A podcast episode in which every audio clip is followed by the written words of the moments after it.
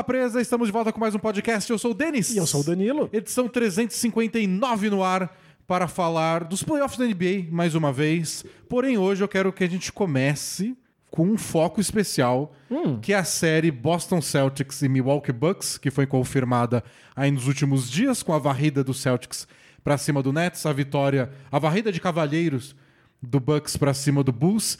E olha que cheirinho de, de não sei se final antecipada, mas de finalista antecipado. Porque o Heat tem muita chance, o Heat é o líder do leste, os Sixers, até que eles tomem a virada, tem chance, mas olha, os dois estão jogando tão bem que é difícil não pensar que é o mais próximo de uma final que a gente vai ter na segunda rodada. É nossa obrigação moral, é nossa responsabilidade como cavalheiros, é se despedir dos times que foram eliminados aí na primeira rodada. Tem vários times que já não estão mais na disputa. A gente quer dar tchau para essas equipes e relembrar o passado, mas é que o futuro parece tão É mais interessante, tentador. tentador, promissor. Estamos falando de Celtics realmente atropelando Nets. Como não considerá-los grandes É, tipo, favoritos para o o melhor título? time da NBA aí nos últimos dois, três meses, então não dá pra ignorar. Contra o atual campeão, é só um duelo muito grande. A gente vai tentar fazer aí um preview dessa série. Vamos tentar também nos despedir dos times que foram é, eliminados e vamos tentar aí equilibrar a questão do tempo, porque a gente tá gravando na quinta-feira e daqui a pouco começa a rodada da NBA e a gente pode ter mais três classificados. Então, Ou seja, gente- três eliminados também. então a gente vai ter o Suns com chance de eliminar o Pelicans, o Mavs com chance de eliminar o Jazz e vai ter o Sixers tentando eliminar o Raptors, que busca forçar um jogo 7 depois de ficar 0-3 atrás.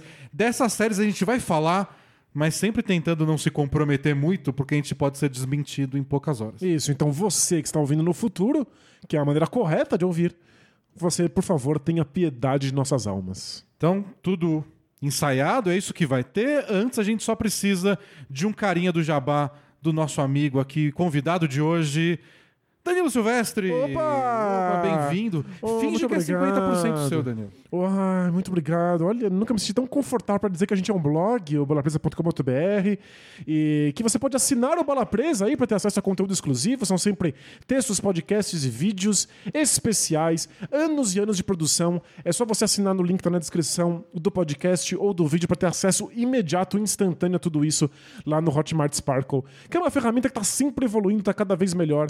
E em breve teremos mais notícias sobre o Sparkle, então fique de olho. E por falar em notícia boa, Vamos falar de coisa boa? Vamos falar de coisa boa, já Nosso que eu tô, tô- tô aqui de convidado, né? Top Term. É, vamos falar da Caphead, a nossa parceira que faz produtos que levam a marca Bola Presa, que tem uma nova linha de camisetas, a Portraits. Retratos. É Quem- isso. Ah, Já tem uma dessa coleção que é aquela do, do- inspirado no grande muso do Bola Presa. É, vocês devem ter a camiseta já. E agora fez sucesso e a gente tem umas novas. Acabou de lançar. Então deem uma olhada lá no site, tem o link no bolapresa.com.br, na descrição do podcast, na descrição do vídeo, se você está no YouTube. É uma coleção novinha e bônus. Se você gastar mais de 150 mangos na lojinha, você tem frete grátis até domingo. Isso, estamos celebrando o Dia do Frete Grátis. Que, que vereador que criou isso? Alguém muito esperto. Mas obrigado. Eu gosto de frete grátis. Você não põe na, na busca de qualquer site frete tem frete grátis, grátis? entrega grátis. Eu tô disposto a pagar mais caro se o frete for grátis. E aí vem o pessoal espertão. "Ah, mas se o frete é grátis, você está pagando de outra maneira no valor do produto? Tá bom, deixa eu ter a felicidade de aparecer lá frete grátis. É, é a sensação, é o impacto psicológico, mas não, o preço das camisetas e dos outros produtos do Bola Presa na Caphead está o mesmo. É. O frete grátis é grátis Até mesmo. domingo vai ser grátis de verdade, porque por causa do dia do frete grátis. Obrigado aí, vereador. Lembrando que é para compras acima de 150 reais e para sul-sudeste. E confira lá no próprio site as especificações da promoção. Acabei de ler as letras miúdas. Se você não entendeu, azar. Se você achou que o lanche era de picanha, o que, que eu posso fazer? A, a gente, a gente tá aqui punindo os ouvintes do podcast que aceleram nossa voz. É A verdade. gente deveria falar tão rápido que ninguém entendesse mais nada. Eles fossem obrigados a ouvir na metade da velocidade. Então, apenas para o sul e sudeste. É, falar de basquete? Fala de basquete? Bom, Bora.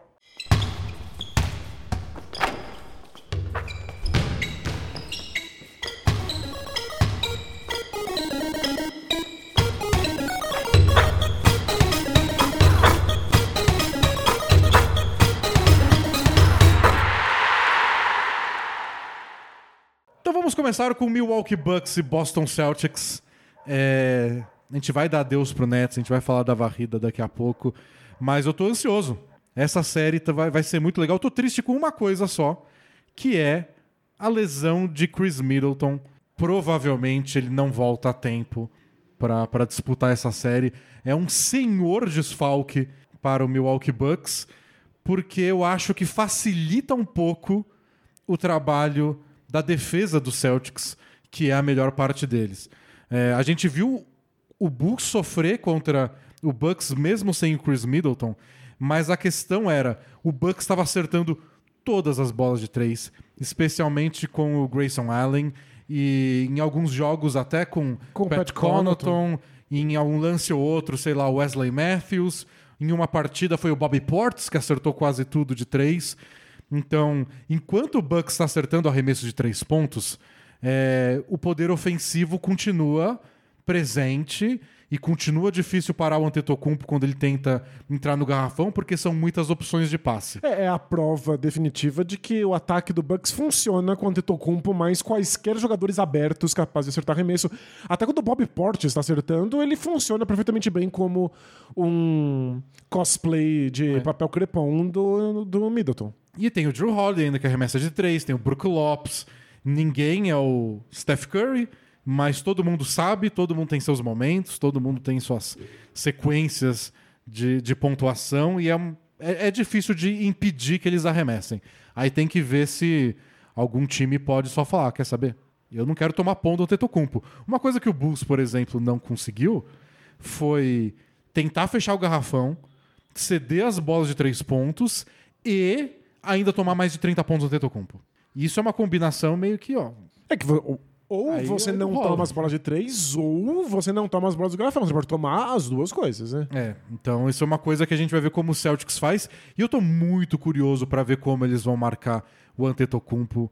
Porque na série contra o Nets, por exemplo, eles tiveram que lidar com muitos arremessadores de três. Patty Mills, Seth Curry, Kyrie Irving. E uma das coisas que eles conseguiram foi não deixar gente livre muitas vezes. Às vezes acontece, às vezes tem que fazer uma ajuda, mas não sempre.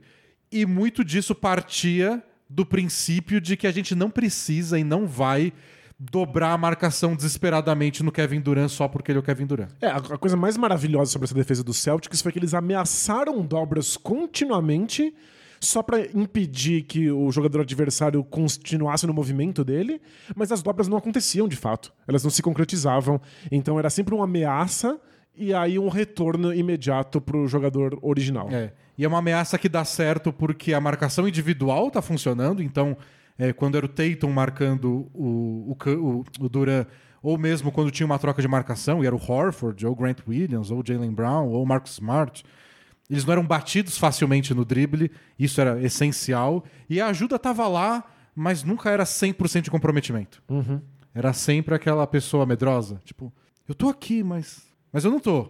Mas eu posso mudar de ideia a qualquer momento. Eu quero ter o direito de mudar de ideia. Isso, é. Eu quero dobrar, mas se eu não quiser dobrar no fim das contas, eu não vou. É a pessoa que tá com medo de dizer que tá namorando. Isso, exatamente.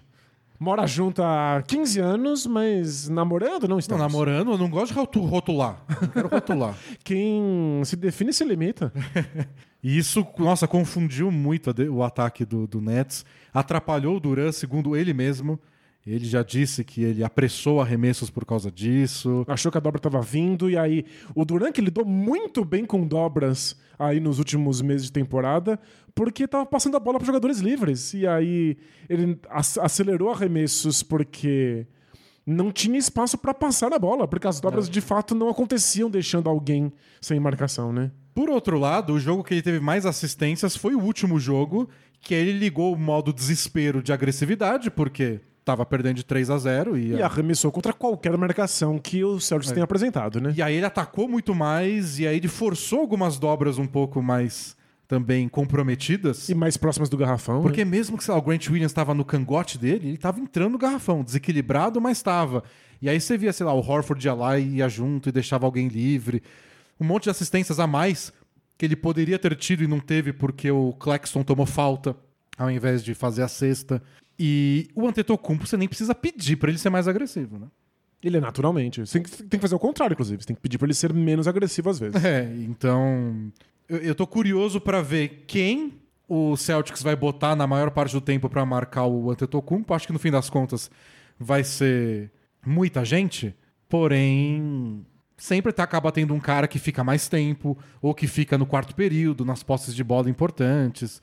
Tô curioso pra ver quem vai ser, pra ver se ele consegue dar aquela segurada na primeira passada do Antetokounmpo e como o Celtics lida com isso, o quanto eles respeitam até, pra usar a palavra que os jogadores da NBA gostam, os arremessadores de três do Bucks. E até o quanto eles respeitam o próprio Antetokounmpo arremessando de três.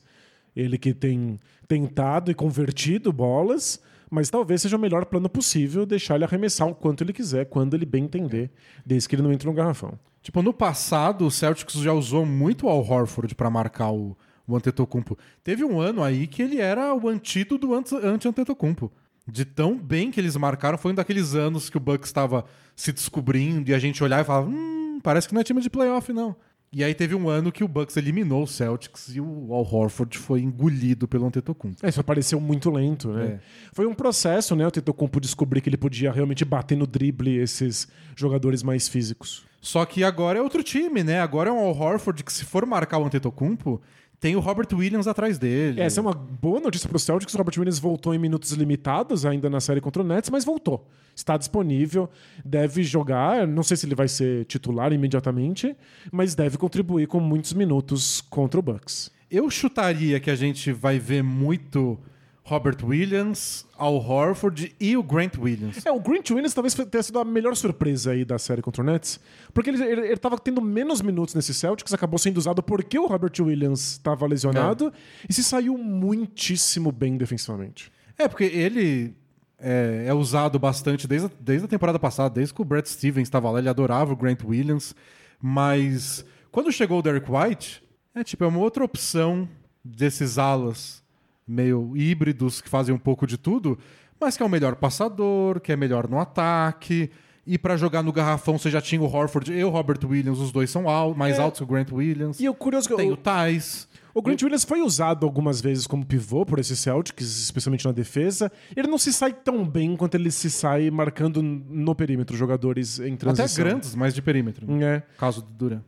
É, é, talvez o Robert Williams ter se consolidado como pivô, talvez tenha aberto uma outra leva de serviços aí pro Grant Williams. Mas o, o que eu gosto do Grant Williams nessa série é que é muito desgastante marcar o Antetokounmpo fisicamente. Consome um monte de faltas, É, né? É esse- difícil parar ele sem, sem descer a mão. Exatamente.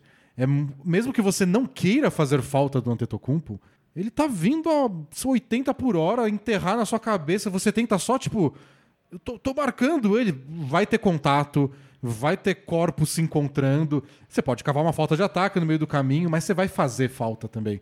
E não sei se o Celtics quer enfiar o Tatum nessa aí, igual fez com o Duran. Porque o Duran, tipo, ele é um dos maiores jogadores de todos os tempos, mas ele não é um jogador que fica cavando falta.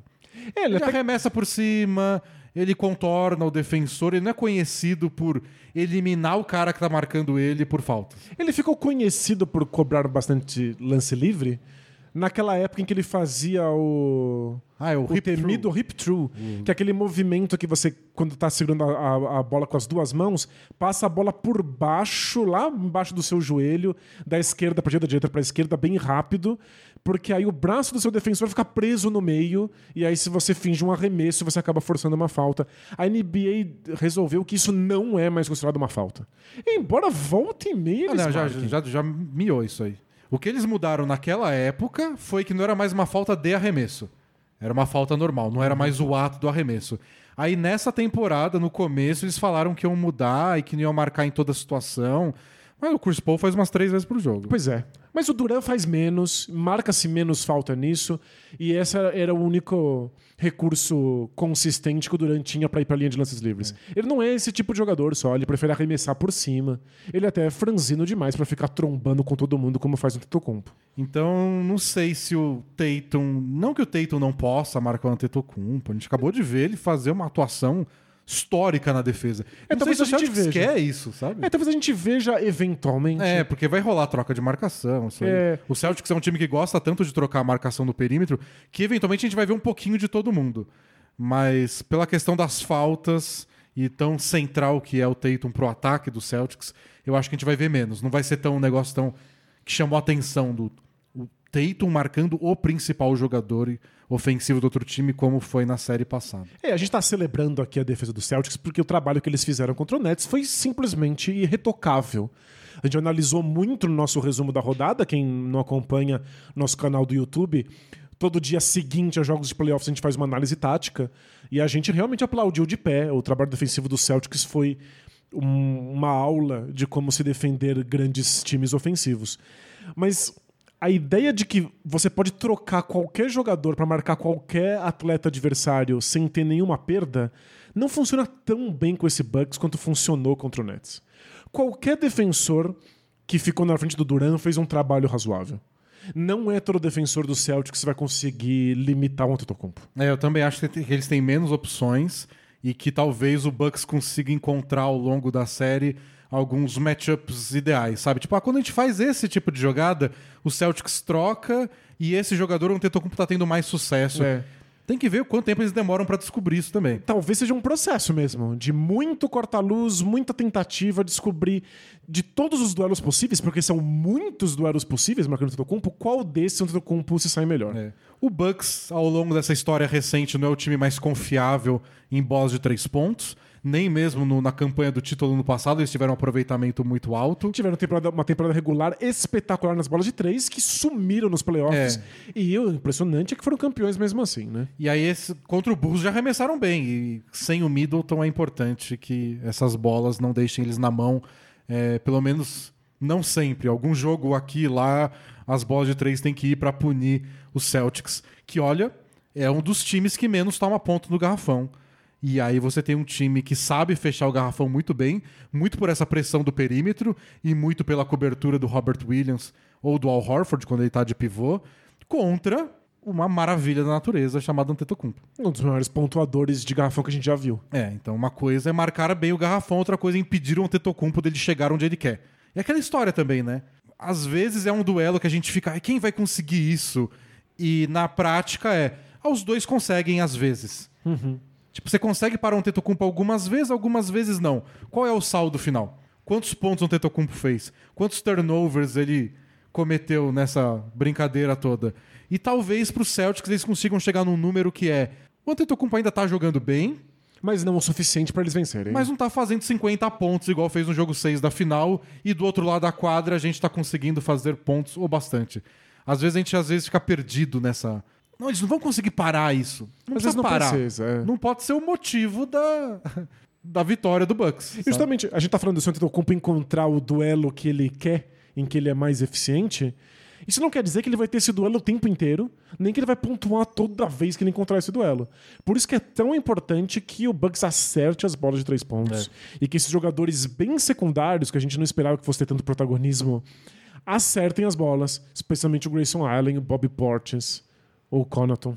E contra o Bulls, outro jogador que foi bem ofensivamente foi o Drew Holiday. Ele foi forçado a isso. E sem o Chris Middleton, a maioria dos pick and rolls que o Bucks faz, e eles já fazem mais desde a temporada passada, agora são esse, né? Holiday E. Antetokounmpo. Não Middleton e Antetokounmpo, que era a arma deles até pra fechar jogos. E o padrão do Celtics em pick and roll assim, de um jogador de um ala com um armador, É trocar a marcação. é trocar a marcação. Então, será que o Drew Holiday, tipo, quem vai estar marcando o Tetocumpo? Vai ser o Grant Williams? Aí troca a marcação. Aí o Drew Holiday vai enfrentar o Grant O Williams. Drew Holiday vai ter sucesso contra o Grant Williams? Então, é, tô- bem ansioso pra ver como o Drew Holiday vai jogar ofensivamente. Contra o Bulls foi bem, mas deu tudo certo com o Bulls, né? Não sei nem o que é parâmetro, o que não é. Tudo que o Bucks queria, eles conseguiram. É, não, tudo que o Bucks tentou foi um desastre. Então, a gente não conseguiu ver exatamente quão preparado o Bucks está né, É, nesses playoffs. É o outro patamar de defesa que eles vão enfrentar. O que eu acho que o Bucks pode ter sucesso é vocês vão limitar nosso poder ofensivo, a gente limita os seus. Porque o Bucks também é uma ótima defesa. E o que a gente viu nos últimos anos é que o pessoal chama o clichê de playoff do, do- da, da gringa é acha, encontrar uma nova marcha. Que é tipo, ah, esse time aí é tipo é a sexta melhor defesa. Mas quando precisa, quando é o quarto período, eles botam esse quinteto específico em quadra. Aí eles são melhor E defesa. tá todo mundo pilhado. Eles conseguem ser melhores do que os números gerais da temporada indicam. O Bucks tem esse poder. É, e acho que esse é um motivo de preocupação pro Celtics. Porque eles têm um ataque muito melhorado, com muito mais rotação de bola. A gente tá vendo o melhor Tatum da carreira inteira, em- especialmente em termos de leitura de jogo, em saber acionar os companheiros, em ocupar os espaços que não estão sendo marcados. Mas o meu medo é que quando a defesa realmente aperte, se o Bucks conseguir fazer uma defesa que realmente encaixa, que o Celtics volte aos péssimos hábitos do começo da temporada que o Tatum fale, ok, não tá dando certo, a gente tá sendo muito bem marcado, vou jogar no mano a mano. Que o Jalen Brown jogue no mano a mano, que o Marcus Smart force bola de três pontos. a gente já viu isso acontecer outras vezes. Já vimos Quando acontecer. o plano não funciona, o Celtics vira um time de um contra um. E na série passada, algumas vezes eles foram pro um contra um, mas é porque eles tinham muitas vantagens, né? Era tipo. O Seth Curry tá marcando o Jalen Brown.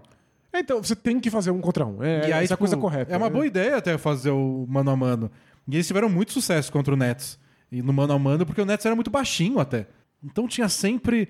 Tipo, era o Duran marcando o Tatum. Mas se rola uma troca de marcação, era alguém que não conseguia marcar o Tatum. E não, não é que não conseguia, tipo, não tinha chance. O Bucks eu acho que tem mais jogadores que dão conta. Então o ideal era ter o Middleton, né? O ideal é você deixar o Drew Holiday marcando, sei lá, o Tatum e o Middleton marcando o Jalen Brown. Agora não, agora o Drew Holiday fica em um. Quem não tiver tem o bônus de eu não estou sendo marcado pelo Drew Holiday. Isso. Graças a Deus. É, você não tá mar- sendo Porque- marcado por um dos melhores defensores individuais da NBA. Pode ser um Antetokounmpo, embora a gente já tenha tido essa conversa mil vezes nos playoffs do ano passado, que a gente Antetokounmpo- prefere o Antetokounmpo da cobertura. Isso, ele é muito melhor jogando, protegendo o aro, É. ali, não exatamente embaixo da cesta, mas vindo pro toco. Mas talvez o Antetokounmpo tenha que assumir isso e marcar no perímetro, aí depende de como rolar, pode, pode ter mais sucesso ou não. E não sei, aí tem que ver o resto. Wesley Matthews, eu achei que ele jogou bem contra o marcando o DeMar DeRozan da primeira rodada, mas era um trabalho um pouco mais fácil também, porque ele tinha direito e dever até de pressionar muito, porque ele sabia que ia ter cobertura, porque eles estavam dando bola de três de graça pro Bulls. Então ele podia ir ser muito agressivo contra o DeRozan, que tudo bem ele ser batido no drible uma vez ou outra. Tinham quatro jogadores atrás. Ninguém estava marcando qualquer outro jogador que não fosse o DeMar DeRozan. Contra o... o Celtics é um pouco diferente. Se ele se compromete muito, é muito físico na marcação do Tatum, e o Tatum passa por ele no drible, se o Bucks tá lá, os quatro jogadores fechando o Tatum no garrafão, ele dá um passe pro Marcus Smart, pro Jalen Brown, um monte de gente que tem acertado bolas de três com regularidade. Pois é. Por isso que eu acho que a grande chance do Bucks é não deixar com que seus defensores individuais sejam batidos. E aí a gente corre o risco de ver um Celtics mais estagnado, mais próximo do começo da temporada. Esse pra mim é o pior cenário pro Celtics. É, todo jogo, mano a mano, e aí o Bucks pode brilhar na sua defesa. E o pior cenário pro Bucks é defesa de garrafão do Celtics brilhar, onde Tocumpo infiltrar, não conseguir espaço pra fazer cesta, ficar passando pra fora e ninguém acertar as bolas de três pontos, ou o pior, o Bucks virar uma máquina de turnover, É. de passes mal feitos, desperdício de bola pro Celtics puxar contra-ataque. O Celtics puxou muito contra-ataque contra o Nets, teve muito sucesso. O Bucks, a identidade deles, forçar erro e um Tetocumpo chegar na sexta em três passos. É, e com dois times sendo duas, duas boas defesas, talvez seja um, um fator importante, né? Conseguir é. o máximo de vezes que você conseguir evitar a defesa adversária é melhor, mas são duas boas defesas de transição também, né? Não sei o quanto de. Não acho que vai ter muito contra-ataque de graça. É que são bons times, né? O Antetokounmpo às vezes ganha a corrida só. E aí, acho que é isso. São dois grandes times. E a gente imaginou aqui os dois piores cenários para essas equipes. E talvez a gente veja esses piores cenários em momentos. É. Mas, em geral, eu imagino que os dois vão jogar em altíssimo nível. Tem tudo para ser a melhor série desses playoffs. Nossa, eu tô muito ansioso. Eu acho que com as duas defesas sendo confiáveis, a gente vai ter dificuldade de times abrirem largas vantagens. E aí pode chegar no fim do jogo e que time executa melhor. E aí eu acho que é onde o Bucks sente mais falta do Chris Middleton. É, ele é a jogada de segurança. Hum, às vezes no arremesso de meia distância, mas em geral só num, num pick and roll, num É. corta-luz com o Antetokounmpo pra gerar uma bola de meia distância ou algum espaço pro, pro grego infiltrar. E ele teve vários jogos muito bons contra o Celtics nos últimos anos. Tem um torcedor do Celtics que eu sigo que chamava, nossa, eu sempre chamei ele de Celtic Killer e agora ele não vai jogar. Eu acho, eu, se eu fosse palpitar, se eu fosse obrigado aí por vocês a, a dar um palpite, eu estaria mais inclinado a apostar no Boston Celtics, porque acho que a ausência do Chris Middleton é muito grande para o quanto esses dois times estão no mesmo nível. É, tipo, em times tão parelhos que estão jogando um basquete muito próximo, qualquer tipo de desfalque faz muito É. mais diferença. E, tipo, nem que fosse um jogo que o Middleton ganha porque ele acerta tudo no último quarto. Eles não vão ter isso. É muita, muito peso ofensivo no Antetokounmpo, no Drew Holiday e nas bolas de três dos coadjuvantes. E contra a defesa do Celtics, eu não sei se isso vai ser o bastante para vencer as quatro partidas. Porém, nunca duvidem de um cara do talento do Antetokounmpo. Então, se tem gente capaz de dar uma revolução em uma série, é ele, como a gente viu até na- nas finais do ano passado, com o Suns vencendo a final por 2 a 0 e aí o Antetokounmpo entrou numa sequência assim de algumas das maiores atuações que a gente já viu numa quadra de basquete. Então, sempre que você tem um cara com essa capacidade, você não crava nada. Mas eu acho que vai- eles vão sentir falta do Middle. É, pois é. E pelo que eu tava vendo, pro Middleton voltar só nas finais da NBA, de fato. É, foi, eles falaram de pelo menos seis semanas quando ele se machucou. É, é- cada, semana, cada série tem duas semanas, é muita coisa. Né? Então, não sei. Eu acho que é, é- é muito pesado e por isso meu palpite é Celtics, mas numa série muito longa, muito disputada e decidindo nos detalhes, o que quer dizer que também pode ir pro outro lado. É, e eu só tô muito feliz porque deve ser uma série de vários ajustes táticos. Ou seja, ponto pro resumo da rodada. A gente Ah, vai ter é, muita coisa pra analisar lá no YouTube depois dos jogos.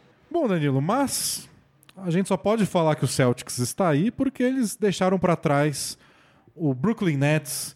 Então é o nosso momento do adeus. Adeus, adeus, adeus. A gente não gosta de falar de time ruim, de time eliminado nos playoffs, mas na semana que eles são mandados para casa ou para Cancún, a gente. E quem mora em Cancún é a casa, ué. Qual, qual, qual, qual seria o time de Cancún? Que apelido a gente pode dar? Os, as Palmeiras de Cancún. Cancún Vacationers. Cancún Tourist Workers. É o Cancún Swimming Pools. Bom, tivemos Nets eliminado, além do Bulls e do Nuggets, mas acho que o time principal é o Brooklyn Nets, porque todo mundo tá se perguntando do e agora? E o super time aí? Já são três temporadas desde que eles fizeram o anúncio e nada, ganharam uma série de playoff. Ah, mas também jogaram tão pouco. Se somar a quantidade de jogos dos principais atletas desse time, não dá uma temporada inteira. É. Então, essa é a justificativa. Então, não é que foi um fracasso absoluto. Mas são três anos e eles não conseguem botar o time em quadra. E o tempo tá passando. É, e não conseguir colocar um time em quadra é um tipo específico de fracasso. É. Não é um fracasso de gerenciamento do time, tipo Kings ou o Knicks. Não é um fracasso de.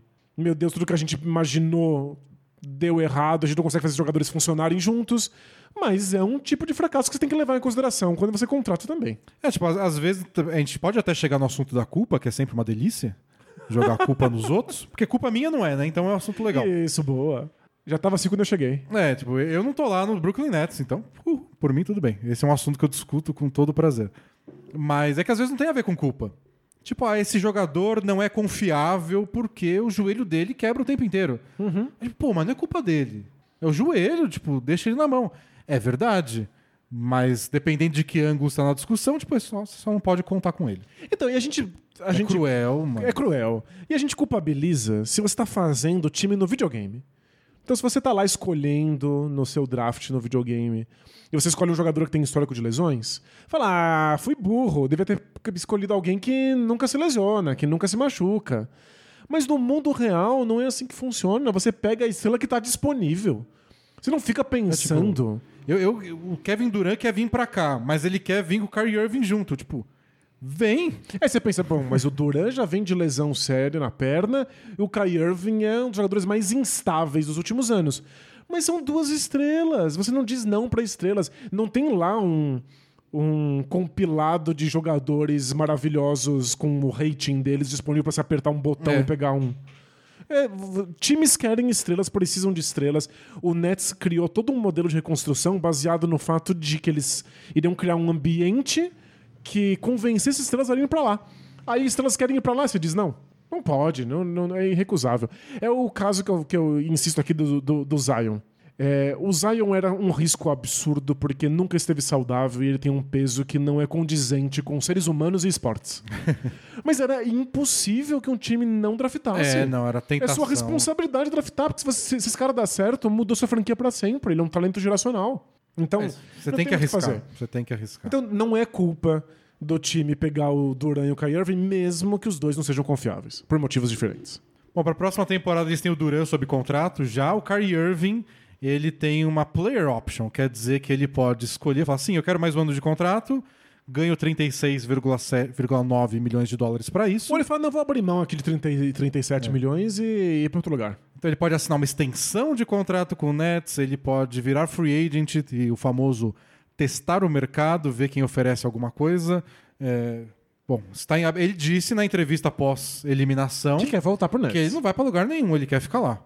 E ele não vai deixar o Kevin Durant na mão. Ben Simmons está sob contrato, não jogou um jogo essa temporada. Joe Harris está sob contrato. Ben Simmons ganhou 35 milhões, o Joe Harris 18, também não jogou essa temporada. Que desastre, né? E além disso, eles têm o Seth Curry, ainda no entrando no último ano de contrato. O Perry Mills tem uma player option também. E com ele acho que faz mais sentido, é de 6 milhões. Eu acho que ele consegue em outro lugar, se for o caso. Se ele quiser abrir mão, abrir mão disso e conseguir um outro contrato, É. E tem a molecada aí, o Cam Thomas, o Dayron Sharp. De resto, o Drummond, free agent. E já falou que é bem pouco provável que continue. Porque ele acha que vai ganhar mais dinheiro em outro lugar. Bruce Brown também é free agent. e esse vai receber uma grana, embora não é todo esse esquema tático que dê conta dele, não. É. E todos esses caras que a gente leu até agora, esse meia dúzia de jogadores, já estoura o teto salarial assim, com, com gosto. É, o Nets é só um time muito, muito caro que devia ter vencido antes. Não venceu e agora vai ter que arcar com os custos de perder tantos jogadores pra free agents. Então agora o- a decisão é como a gente monta um time ao redor disso, que dinheiro a gente gasta pra segurar Bruce Brown e Kyrie Irving e, mais importante, segurando Bruce Brown e Kyrie Irving, meio que esse é o nosso time. Dá pra ganhar? é A suficiente? gente acabou de perder, a gente acabou de ser varrido na primeira rodada. É só uma questão de entrosamento? É só química, A gente- como disse o Kyrie Irving? É, né? o Kyrie Irving culpou a química. A gente tinha que ter passado mais tempo junto. E é culpa dele, mas bom. Mas enfim. Já discutimos isso milhares de vezes. E a gente troca o técnico, é, ou por achar que foi culpa do técnico, ou por achar que tem um técnico que pode ser melhor, ou porque só pra dar um chacoalhão. É esquisito. Sei que o Irving, na entrevista que ele disse que ele vai ficar, disse que não vai sair de jeito nenhum, porque ele tá lá sempre do lado do Kyrie Irving, e citou o Sean Marks, e citou o Joe Tsai, que é o dono do time, e que eles estão todos juntos tomando decisão. A entrevista do Kyrie Irving dá a entender Que eles, eles todos coletivamente decidem o futuro do Nets. que as decisões do Nets pro futuro é Duran, Irving, o dono do time, Joe Tsai, e o Sean Marks, o ou, general manager. ou seja, deu a entender que no fundo foram eles que decidiram a troca do James Harden. Que os jogadores É. estavam envolvidos também, né? Dá a entender nisso, e agora vai ser um momento curioso, porque um dos membros aí desse conselho de notáveis tá negociando um contrato novo. Né? E, tipo, você olha pro Irving, que tá machucado todo ano, e quando não tá machucado, tá causando de alguma forma, justificável ou não. Isso, isso não, não vamos entrar nesse mérito, embora raramente eu esteja do lado do Kyrie Irving. É muito difícil, tá? Mas vamos ignorar o- o- se ele tem razão ou não. Ele já ficou abalado por questões sociais e sumiu por semanas. Ele não quis se vacinar e, e simplesmente deixou o time na mão. É, a gente já falou sobre o não sabe até quando vai jogar basquete. Você vai dar um contrato de quatro anos pra ele. Tipo, sendo bem frio. É difícil. É, acho que, de novo, é como escolher o Zion no, no draft. Você dá porque não tem como não dar. Você, sabe, você dá sabendo que vai dar errado. Você sabe que é uma furada, mas é que a outra opção é só a pior. É o Wizards dando o contrato máximo pro John Wall. É isso. Merece? Não merece. Vou perder por nada também? Não vou, não tem como. Você dá o contrato pro Kyrie Irving só pra não ser morto pela torcida. E aí depois o resto você dá um jeito de funcionar. Eu vi uma discussão no- legal no podcast do Zach Lowe, Cota Zach Lowe, Opa. sobre o quanto o Kyrie Irving tem de, de é, vantagem a favor dele na negociação. Se o Nets, por exemplo, quiser fazer um jogo duro. Tipo, eu te dou uma extensão de dois anos. Uhum. E não é pelo máximo, não. O Irving vai embora Talvez, talvez ele fique muito magoado, porque ele é tão volátil. e vai Não jogar é? no Pistons. Pistons tem grana pra gastar. Pistons, Spurs. O Knicks nem tanto. É que o Kai Irving, talvez ele se aposente. É, talvez ele. Talvez ele fale assim, então eu não quero jogar basquete. Ele já falou com todas as letras que basquete tá muito longe de ser a coisa mais importante do mundo pra ele. O que é até compreensível, mas não fala em voz alta. É, não sei.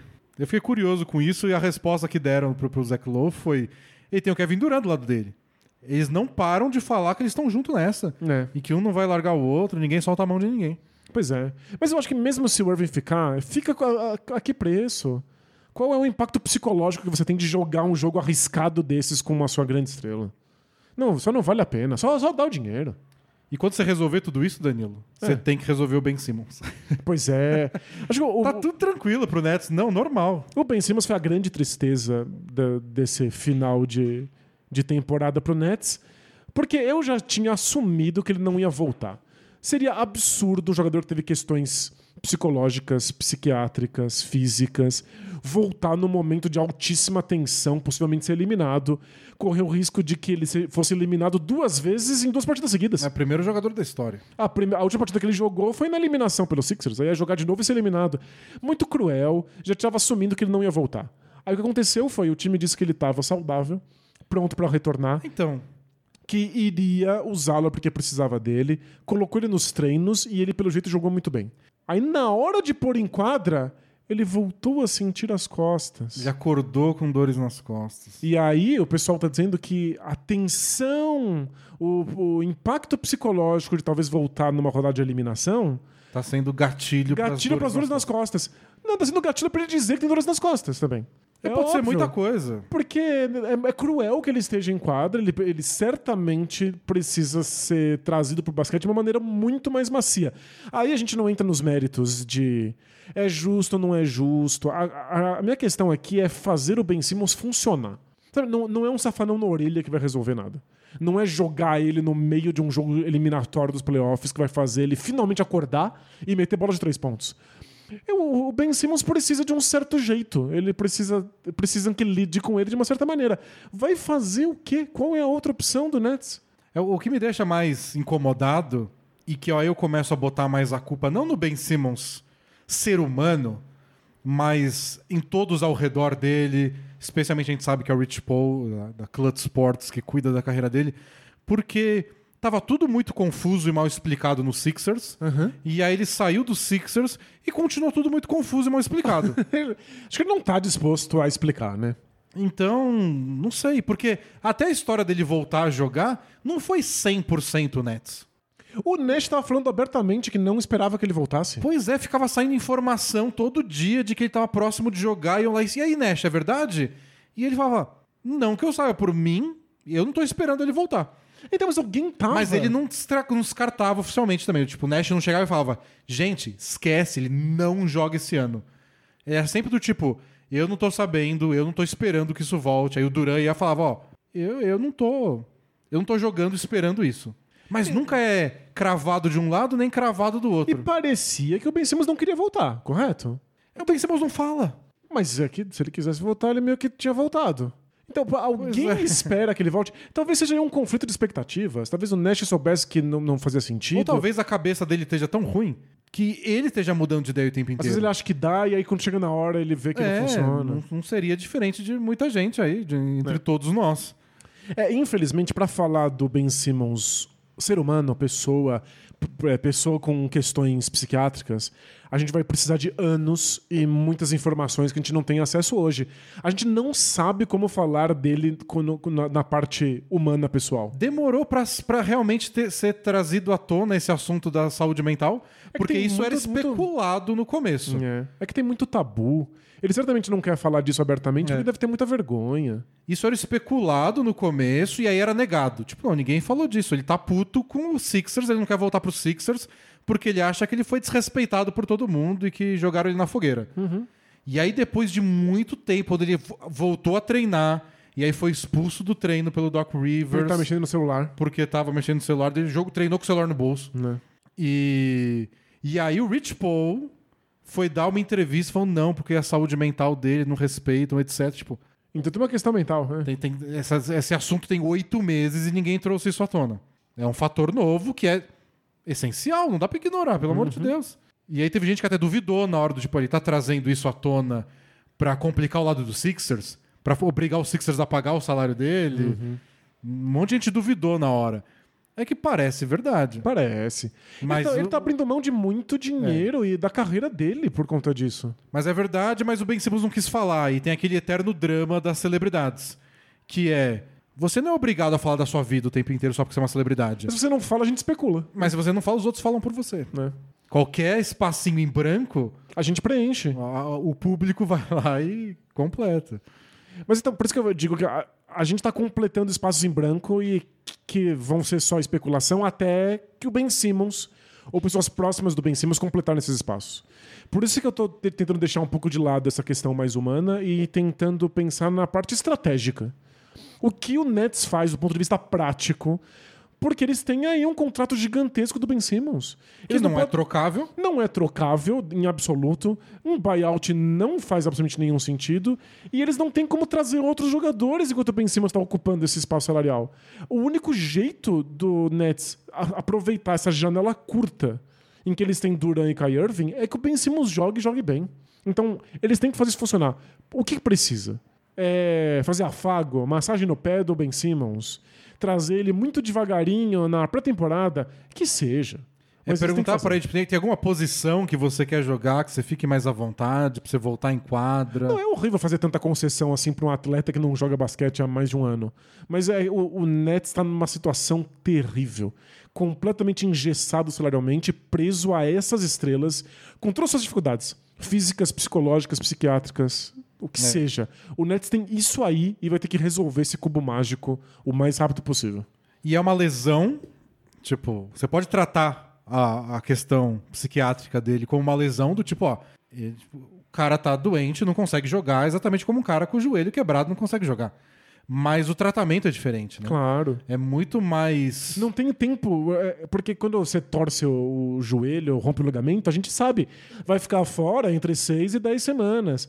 Qual é o prazo de volta uma pessoa que tem, tá com questões psicológicas? E por mais que possa ter uma discussão sobre, em alguns casos, tipo, sei lá, o Kawhi Leonard, tinha divergência sobre a opinião de exatamente de qual é a lesão e como tratar. Mas mesmo assim, é uma conversa que pode ser tida de um jeito mais objetivo. Você junta médicos, os médicos vão lá e falam, tô, tô aqui, a imagem do joelho dele, isso tá acontecendo. E aí os especialistas vão saber que tem algumas nuances que... Mas é muito mais fácil, até porque até por isso casos como o do Kawhi Leonard são raros. É muito mais fácil, tipo, aconteceu essa lesão, essa lesão se conserta dessa forma, bora vez fazer. con- uma vez consertado, ele volta a jogar. Temos nossos médicos, a gente vai lá, faz a cirurgia, bola pra frente, e agora esse não. É que o caso do Kawhi é interessante porque parece mais do Ben Simmons. Porque os médicos do Spurs disseram que o Kawhi estava recuperado. Era ele e os próprios médicos que diziam que ainda não. É. Então, a- na- do ponto de vista prático, o Spurs só queria que ele voltasse para as quadras. Então, é, é- como a gente olha pro Ben Simmons e fala, tá bom, ele tá bem, a ordem de disco dele voltou normal, volta para as quadras. Aí tem uma outra Camada, barreira, né? uma outra camada, um outro empecilho aí, que é muito mais difícil de lidar. Lembrando que o Spurs perdeu essa- esse embate psicológico com o Kawhi, É, o Kawhi e se arrepende todos os dias, né? Pediu pra ir embora. Não, sem dúvida, sem dúvida alguma. Então, o que, que o Nets precisa? Não perder essa, esse embate É. com o Ben Eles Simmons. precisam que o Ben Simmons veja lá como o porto seguro que ele finalmente encontrou É. pra jogar o resto da carreira dele. Ele se sentiu acolhido e feliz e entre em quadra, só isso, não precisa nem jogar bem.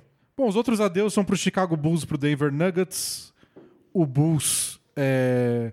não tem muito o que falar, né? Uma das melhores a melhor história da pré-temporada, uma das grandes histórias do começo do ano. E aí eles foram engolidos pelas lesões. E aí quando as coisas começaram a dar errado, mesmo quando alguns jogadores voltaram de lesão, eles não conseguiram retomar aquele aquele ritmo, embora nem pareça que o Zach Lavine tenha voltado 100% da lesão dele. Acho que não também. O, o Caruso voltou, mas aí depois ele toma porrada, o Grayson Allen destrói ele. Ele entrou em protocolo de concussão, né? É, nossa. Temporada do Caruso foi, foi difícil nesse aspecto. E aí o, o símbolo é o último jogo, né? Que não joga Caruso, não joga Slavini. É, eu vi muita gente reclamando. É, não jogou ninguém. Eu vi muita gente reclamando que, ok, entende as lesões, entende que um jogador faz falta, mas que não é possível que a diferença entre o Bulls campeão da NBA e o Bulls eliminado na primeira rodada seja o Alonso Ball. É, exatamente. Parece absurdo, né? Mas eu não acho tanto, porque eram jogadores tão esquisitos. A gente não cansou de falar isso no, no, no preview da temporada. É um apanhado de jogadores muito aleatórios que não parecem combinar em nada. E eles encontraram um equilíbrio muito frágil, esquisito, que fez eles serem uma das equipes mais empolgantes do começo da, da, da temporada. Tirou uma peça, desequilibrou tudo. Pois é. E tirou duas ao mesmo tempo, né? Que saiu junto com, com o Caruso. E era a defesa deles de perímetro que fazia toda a diferença. Então a gente ainda precisa ver esse time equilibrado da maneira é, frágil, mas empolgante do começo dessa temporada. Meu medo do Bulls pra conseguir repetir isso no próximo ano é o DeRozan vai conseguir a essa altura da vida repetir a melhor temporada da vida da carreira dele? Não sei. E o Vucevic vai melhorar ou é uma decadência que a gente tá vendo? É que foi instantâneo, né? Ele tava muito bem no Magic e assim que ele chegou no Bulls, ele entrou no Nunca, pior, é. a pior sequência de erros da carreira. Ele falou abertamente sobre isso, de como estava se sentindo constrangido, de como ele estava se pressionando demais. E aí, de repente, ele teve um jogo bom, a gente achou que ele ia deslanchar e ele voltou para uma sequência terrível. É, é, o Bulls é outro time se você vir acerta a bola de três. E nem, nem muitas, só algumas. Alguma, só pra causar caos na defesa. Né? Bom, e falando em lesões, temos o adeus ao Denver Nuggets e não tem o que falar do Nuggets. É a mesma história desde que o Jamal Murray se machucou. É um ótimo time, eles brigam muito. O Nikola Jokic é Deus na Terra, É imparável. mas precisa de mais e eles têm mais, só que eles não têm esse mais disponível. O Michael Maloney falou que teve um dia aí durante essa série dos playoffs que ele não conseguia dormir e aí ele passou a madrugada vendo melhores momentos do Jamal Murray no YouTube. Nossa, que triste. Nossa, prepara o violino aí. Nossa, olha, olha o nível de luto da pessoa, né? Então, é só isso. O Nuggets é só tipo, volta. Volta Jamal Murray, volta Michael Porter e bora botar todo mundo em quadra. É só isso que eu quero. É, a gente percebeu que a série contra o Warriors tinha acabado no instante em que a defesa do Warriors decidiu que não ia dobrar a marcação do Jokic. Que ia enfrentar ele no mano a mano. Porque não tem mais gente a punir além do Jokic. É isso, o Jokic vai lá, faz 30 pontos, 19 rebotes e o Nuggets perde mesmo assim, porque falta poder de fogo pro resto do elenco punir as decisões defensivas do Warriors. Imagina se não fosse o Warriors, imagina se fosse aquela defesa caricata que o Bucks usou na primeira rodada. É, vixe. Com três jogadores a- a- a- apavorando a vida do Jokic. Sério, o Nuggets simplesmente não dá conta. É, tipo, são os dois jeitos extremos de marcar, né? Você. Marca, você deixa o Jokic no mano a mano porque o resto não pode fazer nada contra os outros seus defensores, ou você deixa eles livres, que foi como o, Bucks fez com o Bulls. De qualquer forma, é um jeito de punir o adversário por não ter um elenco muito profundo. O Nuggets até que não teve várias chances desde o ano passado de só largar a mão. Eles não largam mão. Jogam bem, brigam, é uma boa defesa, não é genial, mas é uma boa defesa. É, se o Jordan Poole se desespera um ou dois jogos ali e erra umas bolas cruciais, o Nuggets estava vivo na série É, ainda. então. Mas É isso que o Nuggets pode oferecer, é o que cabe pra eles. falta o Jamal Murray, não tem jeito. E acho que tem uma outra despedida que a gente não fez, que é a despedida do Hawks. Ela é tão triste. Porque a gente fala, quando a gente fala de decepções da temporada, a gente pensa de imediato assim, não tem como fugir de Lakers e Nets, né? Era o favorito do leste, favorito do oeste. Um foi varrido na primeira rodada, o outro não conseguiu nem chegar no colher de chá. Mas o Hawks foi finalista do leste na temporada passada. Pois é. Tem o- no- não mudou o elenco pra esse ano, é o mesmo time. É, é, é- é o mesmo elenco com jogadores agora mais maduros, mais experientes, um mais entrosados. playoff com uma final de conferência nas costas. É. E foi um desastre. Deu tudo errado e culminou aí com esse 4 a 1 no pro Heat. Não tiveram a menor chance. Não conseguiram nem ganhar quando o Lowry e Jimmy Butler estavam desfalcando o Heat. É, acho que o que fica de boa notícia pro Hawks? O Trae Young lidou muitíssimo bem com a derrota. Disse que ele nunca tinha sido marcado assim na vida, que ele vai ter que assistir muitas vezes os jogos dessa série, aprender o que fazer e voltar para a próxima temporada preparado, com o time preparado para responder esse tipo de marcação. É só isso que a gente pode pedir do Hawks. É, o DeAndre Hunter terminou muito bem essa série de playoff, jogou bem essa temporada, é um dos caras que precisa deslanchar.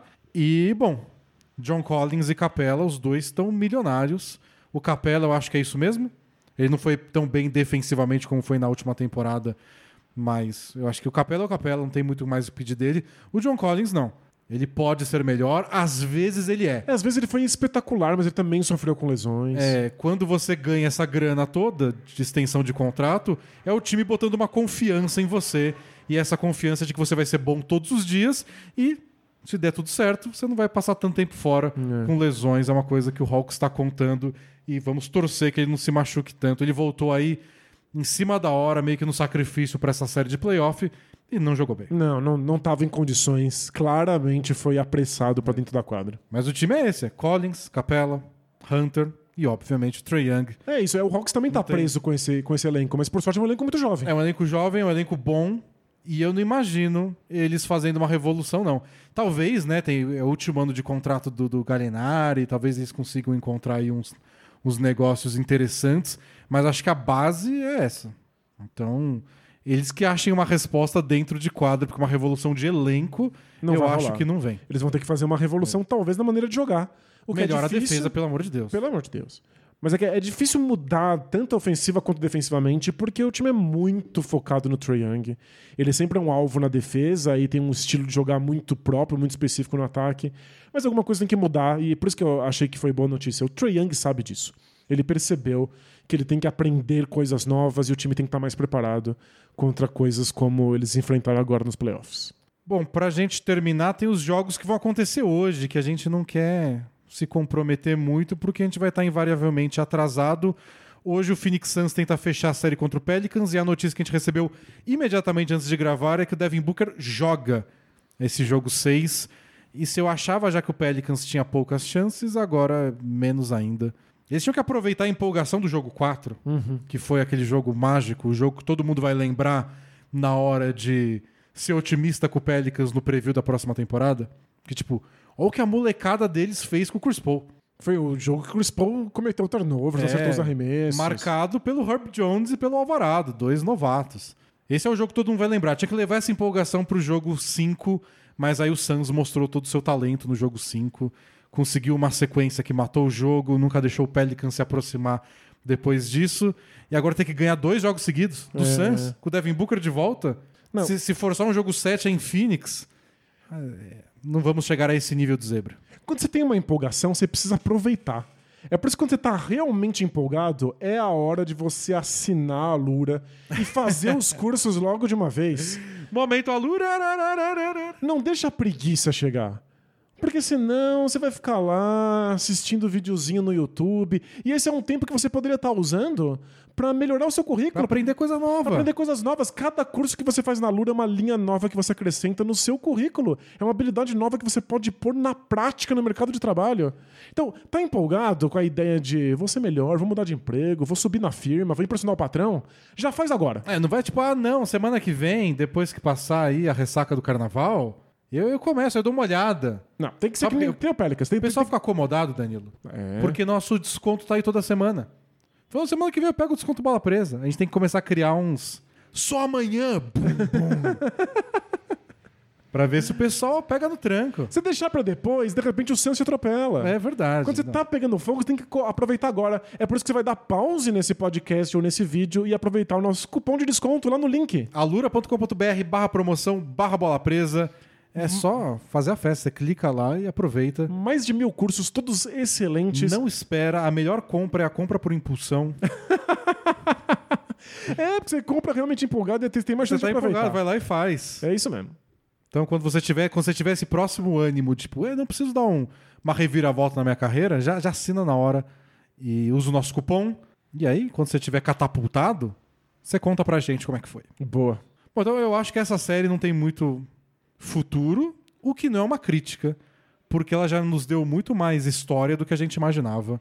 E é um assim, uma avalanche de otimismo pra cima do Pelicans que É. até outro dia a gente não tinha. Nossa, eu era puro pessimismo. Eu era puro creme de pessimismo com esse Pelicans. Achava que não ia dar em absolutamente nada. E agora a gente vê um time. E o mais impressionante, a gente vê um jeito de jogar. Tem uma identidade. É. Nunca achei que esse Pelicans ia sonhar com identidade, ainda mais sem o Zion. Porque o Zion é um tipo de jogador que é tão único. Que ele já é uma identidade é uma do identidade, time em si. identidade em si. Que é- Agora a questão. Vamos falar disso quando for a hora de se despedir do Pelicans. Mas pra mim essa é a grande questão que eu vejo o time jogando e falo, mas onde, Onde o Zion Zion entra? Tem que entrar. Mas não é, tipo, automático. Gente, queridos ouvintes, eu conto pro Denis ou vocês contam? Que ele nunca vai jogar. O Zion não vai voltar a jogar basquete, gente. Ele tá dando 360 todo, todo aquecimento, ele tá bem. Quanto tempo você acha que ele vai ficar correndo de um lado pro outro dando 360 e Talvez- se machucar de novo? Talvez ele não volte no Pelicans, porque pra mim cada 360 que ele dá é uma mensagem pra, pro público. Do tipo, ó, eu tô pronto, o time que não quer me botar em quadra. É. Cada 360 que ele dá é uma mensagem sobre como a Terra vai sair do eixo a qualquer momento. Vamos ver, depois a gente faz um bolão pra que time vai estar o Zion na próxima temporada, ou se ele joga ou não. Eu teria perdido nessa, nessa temporada você ganhou, ele não jogou. É claro. Bom, outras séries que vão que podem terminar hoje ou não, ou podemos ter jogo 7, vai ter Mavs e Jazz. É, Notícia importantíssima do dia. Rudy Gobert tomou uma picada de abelha no nariz. não é uma expressão popular, não é jeito de falar, não é uma expressão francesa que ele tentou traduzir para o inglês e ficou perdida. Não, é uma picada mesmo. Ele tem uma colmeia em casa, porque ele diz que ele adora. que é importante pra natureza e que ele adora pegar o mel lá já direto. E não é uma colmeia de abelhas brasileiras, porque as nossas abelhas nativas não têm ferrão. É, melhor país. Brasil não é violento. É, é. A gente, a gente É, tem é. abelhas evoluídas. Né? Mas ele tomou e tirou foto aí, tá na capa do, do nosso vídeo no YouTube até. Totalmente inchado, mas pelo jeito dá pra jogar. É tipo, a cara dele ficou deformada. Ele virou quasímodo. É tipo, muito assustador. engraçado, coitado, mas é muito Coitado, né? engraçado. Mas é, o Jazz é muito azarado. E Eles no- são um timaço e dá tudo errado. No ao vivo pré-podcast, estávamos até especulando se não ia ser o novo flu game do Jordan. O jogo que ele tava doente, que ele jogou mal bem, que ia ser o B-game. O jogo da abelha. Não, sério. que Não. No sacrifício, todo com a cara inchada, Gobert foi lá e comandou a vitória que impediu a eliminação do Utah Jazz. Não, ia ser incrível. Mas a melhor piada que eu vi no Twitter é dizer que o Gobert foi picado? Foi. Mas não é culpa dele. A culpa é da proteção de perímetro que não impediu a abelha de chegar nele, entendeu? E tinha um é trocadilho ainda, não é. era defense que falava o tweet, não era o É B-fence, isso. brincando que B é a abelha. É a cerca de fence. É, é, é, B-fence. é. Pegou? Não, foi, foi alto nível, altíssimo, altíssimo nível, nível. altíssimo nível de trocadilho. Eu falei no resumo da rodada. Eu acho que o Jazz morreu no último jogo. É. Eu acho que foi o último suspiro aquele É. jogo 4. Respira com aparelhos. Já falei outras vezes que eu não vi o Jazz se reerguendo, então eu posso só ficar repetindo isso até acertar. Mas eu realmente acho que não. E, e o, e o Dallas tem uma outra motivação, né? Ano passado eles abriram 3 a 2 contra o Clippers, perderam o jogo 6 em Dallas e perderam o jogo 7 em Los Angeles. Eles sabem que eles têm que matar o jogo agora, tem que aproveitar. Tipo o, o cupom de desconto da, da, da É, Lura. tem, tem que usar agora. Tem que usar agora. Então eu, eu não vejo muito. Eu acho que o, o, o, o Jazz não encontrou nenhuma resposta pro Don't ou Brunson entrarem no garrafão a hora que querem. Não encontrou resposta pros quintetos baixos. Eles já sobreviveram demais, pra falar a verdade. É, não, o, o jogo passado, em que ao invés de ter que arremessar por cima do Gobert, porque o Gobert é um protetor de aro e se você traz ele pro perímetro ele fica exposto, o Mavis começou a, de fato, infiltrar e fazer bandeja, inclusive em cima do Gobert. Aí acabou. Aí não sobrou nada, nada. Não tem um único defensor dando conta de qualquer coisa é. do lado do Utah Jazz. Então, não sei. Eu acho que no próximo podcast a gente vai estar falando de como é o começo da série entre Phoenix Suns e Dallas Mavericks, que eu acho que vai ser muito legal. É, tem tudo pra ser incrível. O, o, o Mavs tem chance de tentar jogar baixo de novo e ver se atrai o Aiton pra fora. É um duelo Aiton e Doncic, né? E eu acho que o, O duelo do draft. Não, é incrível. E o Eiton não tá acostumado a ter esse tipo de função. Vamos ver como é que o Suns lida com isso. Mas não é hora de fazer esse Pois é. Tem a pressão em cima do, do Chris Paul, né? Todas as vezes nos últimos anos aí que o Chris Paul. Nos últimos, desde o ano passado. Que os times atacam muito ele na defesa, ele não dá tanta conta. A gente tá vendo o McCollum ter muita vantagem. Até o jogo passado ter muita vantagem sobre o Chris Paul. Vai ter o Brunson e o Luca Doncic. Não tem muito onde esconder gente aí. Pois é, né? Qual é a rotação do Suns pra conseguir É. esconder o Chris Paul na, na- na zona morta? E eles vão tentar botar, tipo, no Dorian Finney-Smith, nesses caras. Mas aí o Don't fica chamando esses caras pro corta-luz. Espero que aconteça.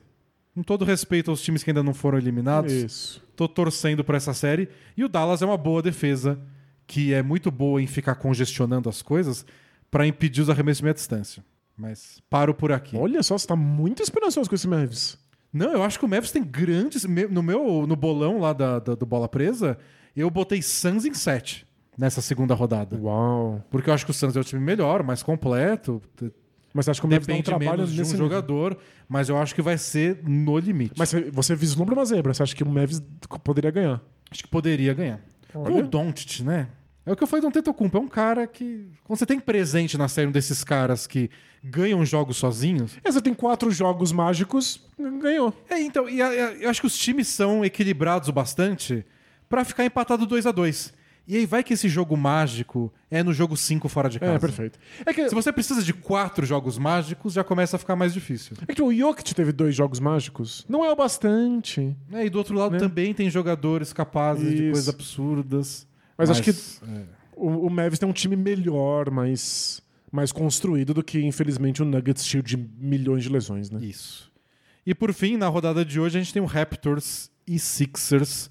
Que olha, se você gosta de caos, torça pro Raptors. Porque desde 2002 ou 2003 que a gente não tem um time tomar 3 a 0 e forçar um jogo 7. E nunca na história do basquete um time conseguiu vencer uma série É. depois de estar perdendo 3 a 0 E o Raptors já tá com o discurso pronto. Nick Nurse falou que ele chegou pro time e falou: ó, ninguém nunca fez, mas eu acho que se um time faria era o nosso. E, Nenhum todo time nunca fala. tomou, mas se algum time tomaria é o Sixers. É. É um time com o Harden Patinando. definhando na nossa frente. É um time que o Embiid descobriu aí um. Descobriu, não. Causou aí uma, uma torção né, no, no ligamento do dedão durante essa série. É, coitado, o Embiid tá tentando se acostumar com o fato de que quando ele arremessa dói muito. É. E uh, o, o conselho do Doc Rivers foi: continua arremessando que uma hora você acostuma. É, não, dá muita pena. Não tem uma, um remédio milagroso? Não tem, é, é ligamento, né? Drogas? É, mas acho que ficaria grog pra jogar basquete. É, e o conselho pro Harden não é joga com dor. Eu tentaria duas coisas pro Harden: um desfibrilador, pra ver se acorda. Acorda, né? E talvez. Ressuscita. Talvez um sanduíche. Pra ver se anima. Toma um açaí antes É, do um jogo. sorvete, pra dar energia. O Mas, Harden nossa. tá irreconhecível e ainda jogando bem. Ele é um desses jogadores. Que irreconhecível, pouquíssimo Ah, sim, agressivo. É, tá jogando bem. Baixo aproveitamento, joga bem, comanda o ritmo de jogo, passa bem a bola, encontra os companheiros.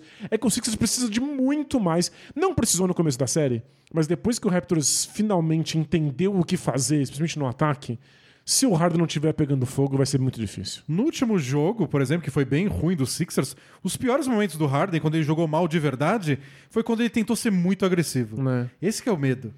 Porque Porque, tipo, tenta ele- muito, ele vira uma máquina de turnover. fazendo as coisas mais burocráticas, ele tá Ele é jogando bem. excelente, é. Mas a gente fala, Harden, a gente precisa que você seja espetacular, não bom. Faz 50 pontos aí. Aí ele faz 50 Aí ele começa a atacar a cesta e começa a perder a bola. Ele não tá conseguindo bater os defensores, ele não tem um estilo de jogo que dê conta disso. É. Tem vários jogadores que a gente olha e fala assim: quando envelhecer, tiver 90 anos, vai estar jogando basquete de altíssimo nível. Porque faz coisas tão simples. Lembra, pensa no Tim Duncan, acertando as bolinhas de, de- da tabela. Ah, quando ele estiver numa cadeira de rodas, ele vai acertar isso. O Harden não. O Harden é. Você não bate seu defensor, não tem basquete pra você. E eu vi gente falando, nossa, mas a minha geração tá ficando pra trás, porque é o Duran sendo batido, é o Irving sendo eliminado, é o LeBron nem chegou nos playoffs. É, o Harden parece É cansado. o Harden parecendo cansado, o Westbrook não é sombra do que já foi. E faz parte, acontece com todas as gerações. O engraçado é como com alguns é aos poucos e com alguns você fala, mas tipo, Ontem ele era um genial. ontem ele era o melhor jogador da NBA e É. hoje ele parece que tipo tem que botar ele no banco de um time que não tem outra opção. Parece que é, é O instantâneo. Harden tá flertando com isso já, embora às vezes- às vezes é a lesão que ele não recuperou direito. É bem possível. Eu, talvez ele nunca tenha entrado em forma nessa temporada. Se eu tivesse que chutar, diria que é isso. Bom, vamos terminar agora. E terminou a discussão, faltou falar de Warriors, faltou falar de Grizzlies e Wolves, mas a gente tá todo dia no resumo da rodada falando exaustivamente. O resumo do jogo 5 de Wolves e Grizzlies no resumão da rodada durou quase meia hora. Só desse jogo. É. Então, quem quiser, tá lá. Agora nós vamos pra Maldição Bola Presa KTO, porque a gente falou desses três jogos, Danilo. Análise, ai, porque daqui a pouco vai rolar. Crava alguma coisa aí, então, espertão. Mas é que quem tá ouvindo aí no podcast ditadinho bonitinho, com vinheta, já sabe que se eu errei. Ah, então, mas é aí que eles se divertem. Ó, eles falando isso. Haha, que otário. É... E eu, nossa, eu vou te complicar muito agora. Diga. Porque eu tô abrindo aqui Raptors e Sixers. E eu não quero apostar em quem vai ganhar. Eu quero que apostar na atuação do Harden. Uau, vamos lá. James Harden. Olha, olha como a Qual- KTO já baixou o padrão. Então, eu adoro isso, né? Tipo, a KTO é excepcional pra mostrar pra gente qual é a expectativa. O que, que se espera do Harden? Harden vai fazer mais ou menos de 20 pontos. Uau. Tipo, é um jogo de, de para fechar uma série de playoff ou ligar o alerta total do caos. Meu Deus, Doc Rivers nunca vai, ser- vai, vai perder mais uma de virada. Tô aqui bebericando água na minha canequinha do James Harden e Você acho, não quer trair o movimento. acho que vai ser menos. Rapaz! Mais umas 14 assistências, pode ser? Pode. É que. ah, Deixa eu ver se funciona aqui. Ah, não, não tem. Porque tem um jeito de criar a aposta. E aí dá pra juntar várias coisas do mesmo jogo. Deixa eu ver se eu consigo. Não, mas apostar que ele vai fazer menos de 20 já, já tá de bom tamanho. Mas também dá pra fazer duas diferentes. Não precisa ser combo. A gente pode apostar que ele vai fazer menos. Pronto, colocamos o dinheirinho aqui. Cincão. E aí, de assistência, qual é a expectativa? Vamos, vamos abrir aqui. Aí pronto, feita a aposta, a gente volta no jogo e vamos abrir aqui as assistências. Tem a do primeiro ponto. Ai, preciso prestar atenção.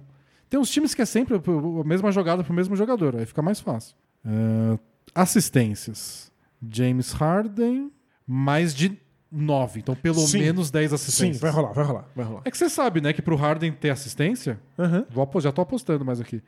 É, a bola tem que entrar. Então, Danny Green, Tyrese Maxey. Vão ter que acertar vão ter que acertar arremesso. num jogo com uma pressão absurda nas costas. Tobias Harris tá jogando bem, mas, bom. Estão feitas as apostas. Hoje é 100% no Harden. Porque esse jogo. É, um Eu tô, eu tô mais ansioso pra ver o clima. É. Eu quero ver se o, se o Sixers entra. Vamos terminar essa porcaria logo. Se eles estão nervosos. Como eles lidam com uma sequência de pontos com o Raptors. Hoje eu tô só o psicólogo amador. Não, de um jeito ou de outro, a gente vai lembrar do Harden por esse jogo. Isso. Vai acontecer. É. As pessoas vão trazer esse jogo à tona nas conversas intermináveis sobre o senhor James Harden. Bora pro Both Things Play Hard? Bora! Are we having fun yet? Both teams play hard, man. Both teams play hard. It's not supposed to be easy. I mean, listen, we talking about practice. Not a game, not a game, not a game. We talking about practice. I want some nasty. Both teams play hard. Both teams play hard. God bless and good night. Então vamos ler perguntas. Vocês mandaram muitas perguntas, agradeço. Várias muito boas. É mesmo? É, várias gigantes. Então, capricha. va- vamos ler algumas hoje, outras vão ficar pra semana que vem. Vamos começar com alguém com problemas de classe média branca. Ok. Tá aí, Danilo. Chegou o nosso momento. Chegou o lugar de fala. Finalmente a gente pode responder com, com propriedade. Treinei a vida inteira pra isso. Fala Rômulo Mendonça e Ricardo Bugarelli dos podcasts. Denis é o Rômulo Mendonça. Então eu sou Bugarelli? Você não fala, Danilo, metade do Bugarelli. É, não, não tem esse dom. O nosso podcast tem uma hora e meia, o Bugarelli falaria por duas horas. Com certeza. e pra ele seria fácil ainda. Não, e um tranquilamente. fim de semana no parque. Eu preciso fazer o tipo de ginásio que ele faz pra ter esse tipo de durabilidade na língua. É. Não, não, eu não consigo, eu ia perder a voz. Bom, tudo beleza pós-asterisco? Pós-asterisco? Escreva essa carta de Caruaru, Pernambuco, capital do forró. Também conhecida como capital do Agreste e princesa do Agreste. Eu prefiro princesa. Do Agreste do que, do que capital? Capital do Agreste parece um negócio muito burocrático. Parece que é tipo o centro de negócios É, do Agreste. Princesa é mais A charmosa. princesa não dá vontade de morar lá.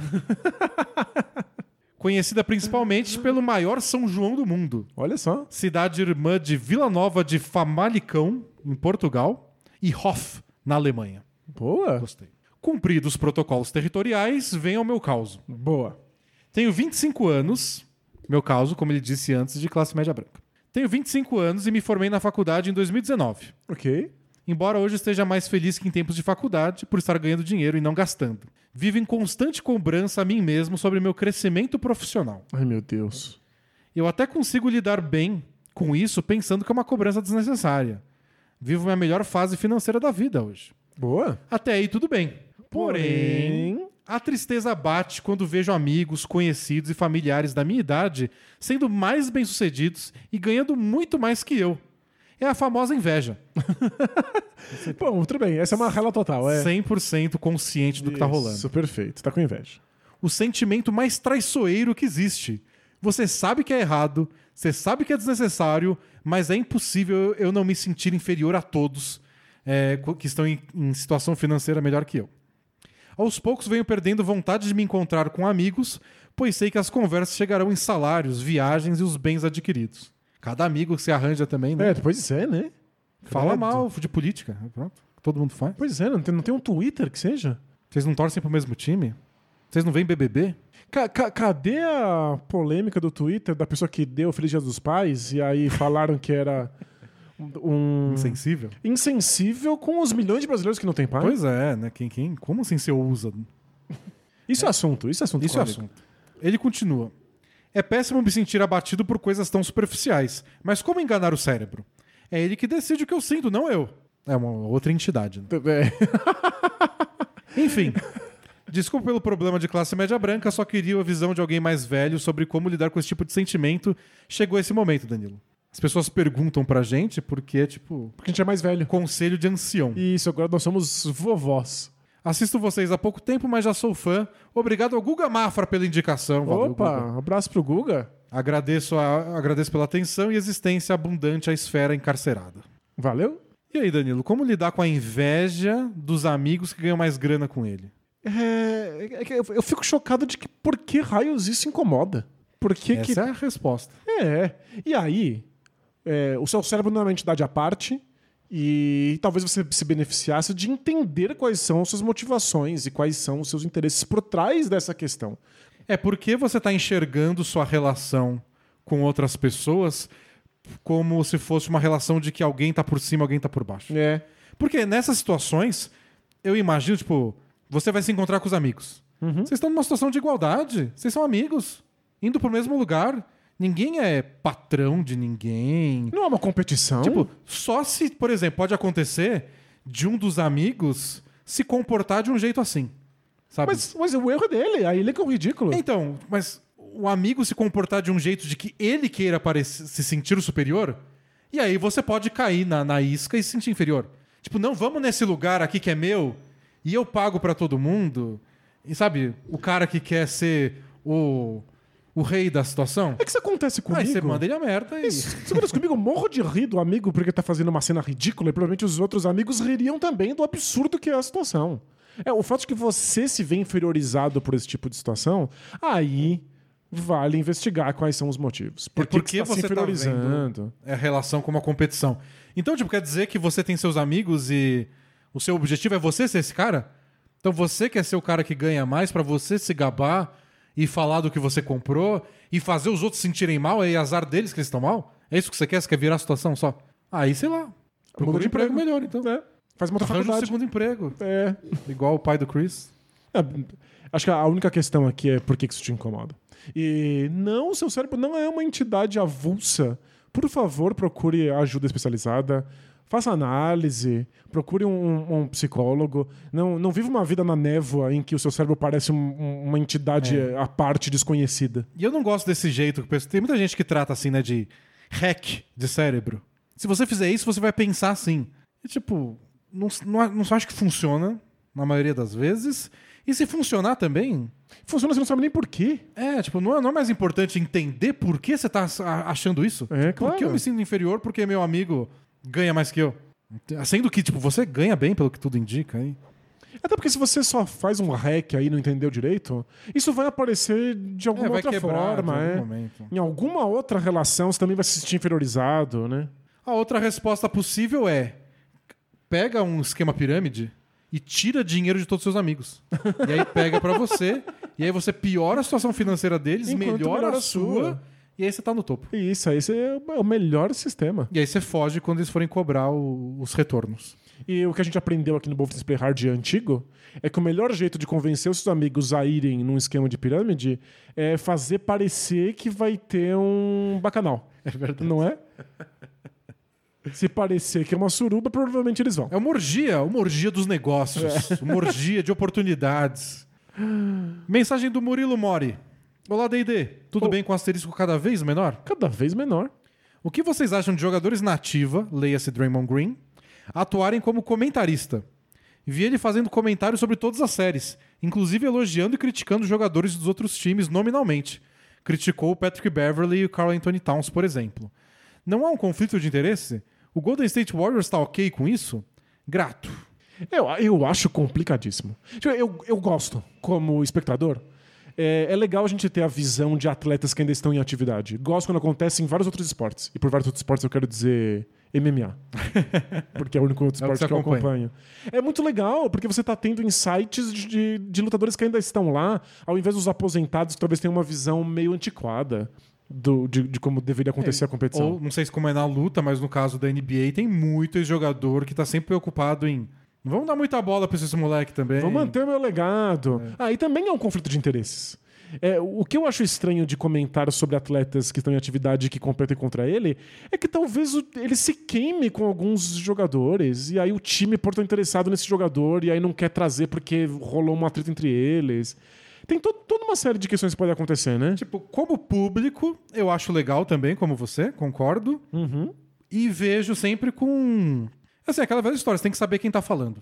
Você não precisa ignorar ninguém. Você não precisa ignorar um ex-jogador só porque ex-jogador costuma ser crítico demais da atual geração. Você tem que saber que ele é um ex-jogador e que ele tem uma tendência a ser crítico da nova geração. Isso. Aí quando ele criticar, você fala. "Ah, Ele pode ter um ponto aí, mas também vamos ter cuidado. Exato, perfeito. Então tem esse cuidado também. Tipo, é um cara que enfrenta o Patrick Beverly. O Patrick Beverly enche o saco dele. Então quando ele critica, ele pode ter razão, ou pode ter um pouco de razão e um pouco de exagero. Ele pode ter exageros porque ele sabe que tem um jogo mental rolando e tá falando de jogadores que podem enfrentar ele na próxima rodada. Ele pode Tipo, querer atrapalhar. Se eu criticar o Towns, ele vai ficar muito abalado, porque ele é todo emocional. Então eu vou falar mesmo. Pode ser. Então pode ser uma crítica que, pensando pelo lado da análise, não é tão precisa, mas ele tá assim. Ou às vezes ele não, nem é tão pensado, mas ele tá tão inserido Que ele só tem raiva do Patrick Beverly. é que é difícil ele analisar de fora. E existe um valor na análise muito de perto, existe um valor na análise muito de fora. É só você saber a distância que essa análise É. acontece. Dito tudo isso, se eu fosse o Warriors, eu ia preferir que não. É, então, eu, eu tava pensando, Que é primeiro a que questão do. Warriors, né? Tipo, ah, vamos imaginar que o Warriors é contratar o Patrick Beverly. Agora não vai, porque o Patrick Beverly odeia o Draymond Green por causa dos comentários na TV. É esquisitíssimo. É, você cria. É muita chance de criar é, climão até dentro do elenco, né? Porque ele comenta o que ele faz, decisões do Warriors, e como eles estão marcando o Jokic. Ele falou sobre isso. E isso ele tá durando um monte de coisas. E né? pode vazar uma crítica, meio que implícita, mas pode interpretar como uma crítica ao Steve Kerr. E fica, putz, de novo, cara, você não consegue calar a boca. No meio dos playoffs.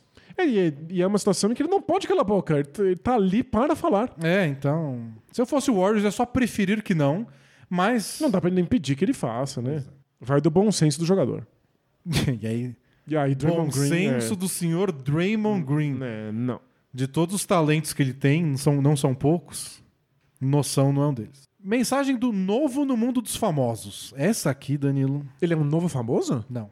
Ele é novo frequentando o mundo dos famosos. Mas legal ainda, vamos lá. Salve, Denis e Danilo. Tudo tranquilo com asterisco por aí? Por aqui. Sou de São José dos Campos, cidade irmã de Mexicali, no México. Capital da tecnologia brasileira e primeira cidade do Brasil a ganhar o selo Cidade Verde e Azul da ONU, pela gestão de árvores no município. O que é um selo verde e azul? Ah, isso tem que ser Ah, especialista em verde, selos mas da ONU. Cadê o azul, né? Mas parabéns aí para São José dos Campos. O azul deve ser desespero. Trabalho com videografia e fotografia voltado para o nicho da moda e cinema.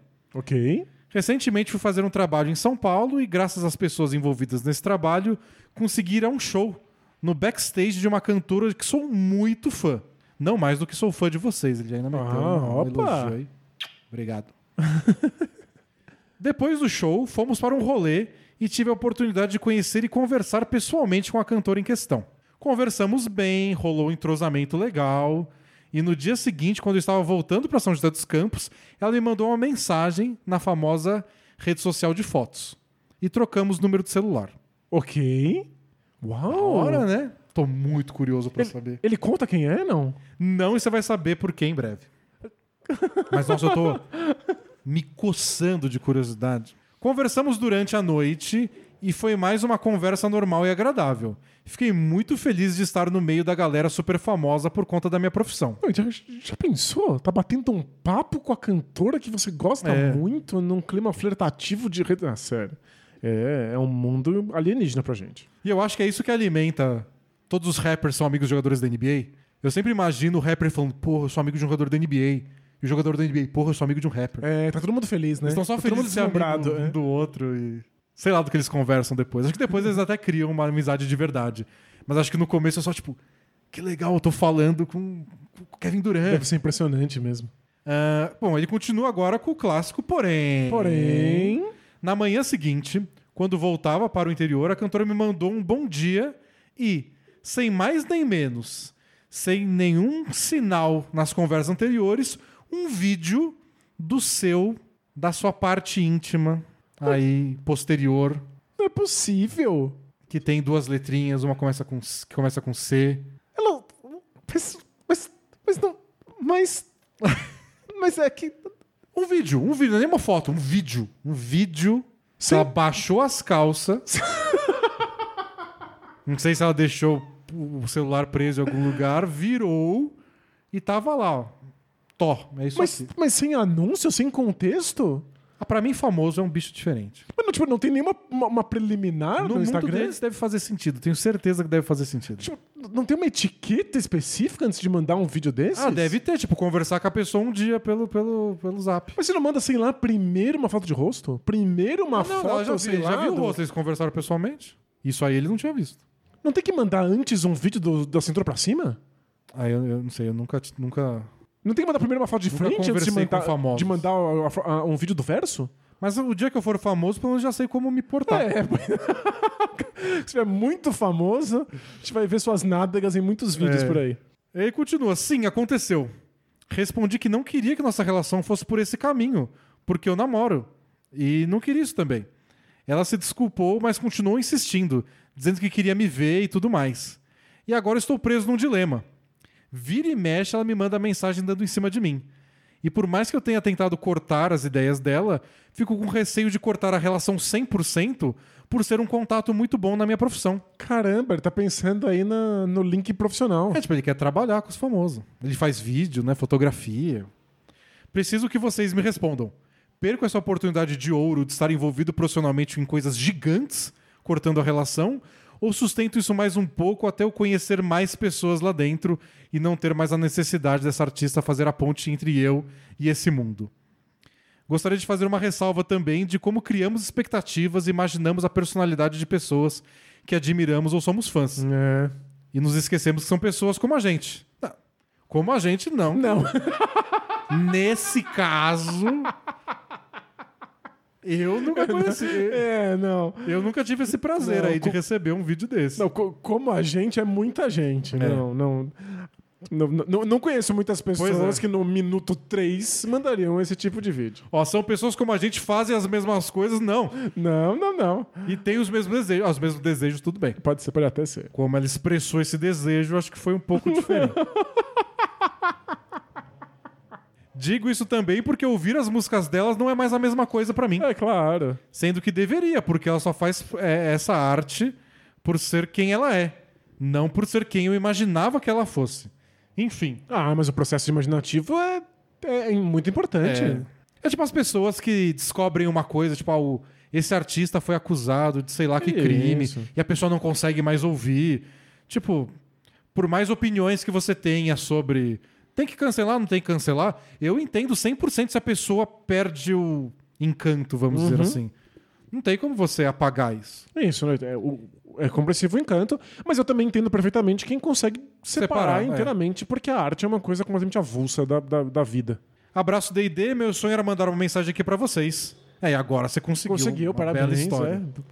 é. Amo, amo o que vocês fazem do fundo do meu coração e também já tive uma, uma página voltada para o basquete, só que de rua, chamada arroba SejaB13. Então, seja B13. Só a letra B13.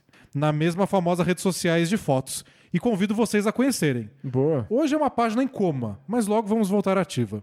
Vida muito longa bola presa e um abraço, hashtag Team Dani Lover. Opa, é nóis.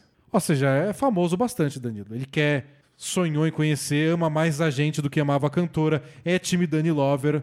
Não, ele, Tá liberado o vídeo. ele, ele já viu muitas intimidades aí de gente famosa e ainda assim. Manda uma por foto, sei lá, do seu umbigo. mim, mandar foto do meu cotovelo. é. Aliás, um vídeo, desculpa. Um vídeo. É, sobre a questão dele de não querer cortar inteiramente porque. Vínculos profissionais, tem cortes e tem cortes. Você não precisa dar trela. Falar, ah, é que eu namoro, ha, ha, ha, ha, ha. Não precisa simplesmente cortar qualquer tipo de comunicação com essa pessoa. É, eu, eu faria. Eu cortaria nesse sentido que eu acho que ele já fez, né? Tipo, ó, eu não quero porque eu tenho namorado. Mas você não precisa ser grosso, você não precisa falar, pô, já falei que eu tenho e bloqueia. Isso não precisa bloquear. Tipo, toda vez que ela, ela tá- ela tá sendo inconveniente. Bastante. Isso é inegável. Não deveria estar fazendo isso se você já disse não. Mas, como você tem um interesse a mais, eu acho que vale engolir esse sapo. Uhum. E sempre que ela falar sobre isso, você corta, desconversa, Fala de fala de outra outra coisa. coisa. Ah, eu acho que eventualmente ela desiste. É possível. E talvez ela ache até divertido querer trabalhar com você porque rola esse, esse climinha. É. E, Tipo, ah, ele falou não sem ser grosseiro. É. E não quis cortar a relação só por isso. Talvez ela ache legal, embora não vá ser eu que vai interpretar o que uma pessoa que, que fez isso pensa. Não, a gente não entende absolutamente nada. É, é o tipo de situação que eu tô, só tô acostumado a ver no zoológico.